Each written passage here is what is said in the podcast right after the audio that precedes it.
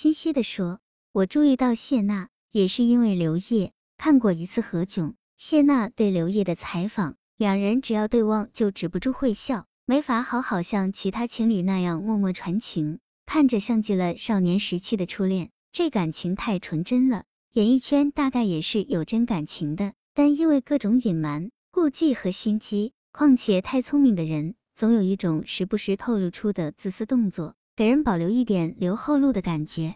唯独刘烨和谢娜的恋爱，让我有流泪的冲动。后来看到他唱歌，《万花筒》《菠萝菠萝蜜》《蓝色巧克力》等，都是清新可爱路线的。他其实根本不是唱歌的料。在某次《快乐大本营》节目中，他自己都带着抱恨的表情承认了。但喜欢他的人其实只喜欢他蹦蹦跳跳、没心没肺的快乐样子。他。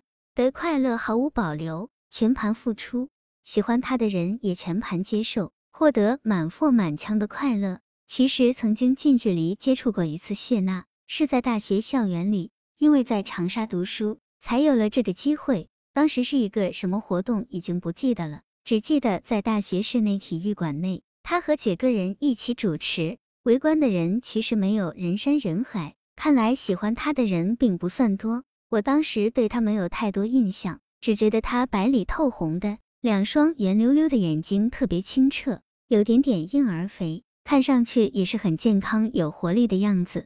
如果没记错的话，当时的谢娜还是长发，扎个辫子，显得很邻家，一点没有国际范儿。这就是他心机不够的表现。不大懂得时尚，也不懂得什么叫高端，什么叫端着。近几年来，他的形象才有了很大变化。利索短发跟她的纤细身材很搭，的确更漂亮了。但那又怎样？她不够范儿的时候，我也很喜欢那双圆溜溜、清澈、无所拘束的眼睛，就是她独一无二的范儿。即使主持到现在，谢娜仍然称不上专业，她普通话不够标准，说话总是漏，让人看不明白逻辑。就像她床头上会摆放一本《如何证明自己不是神经病》一样。也许很多人觉得她有点神经，看看其他女主持人，哪个不是说话滴水不漏，懂得讨巧，懂得暖场，哪个不是靠技巧的？偏偏她好像怎么都学不会技巧这东西。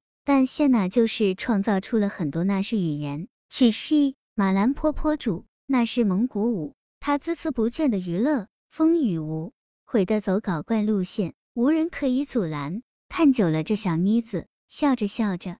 你会慢慢心底升起一股钦佩，这么多年来，在这圈子里摸打滚爬，还能保持那天性，是件不容易的事呢。就像谢娜自己说的，我就是要证明给别人看，我不是刘烨的女朋友，我就是谢娜。为了这上进心，她义无反顾的往前冲。曾经不被人看好，遭人侮辱时，她敢握紧拳头，瞪圆眼睛，举起凳子打人，像极了敢做敢为不做缩头乌龟的女侠。不喜欢他的人，定是觉得他心机不够，有点傻，好吧？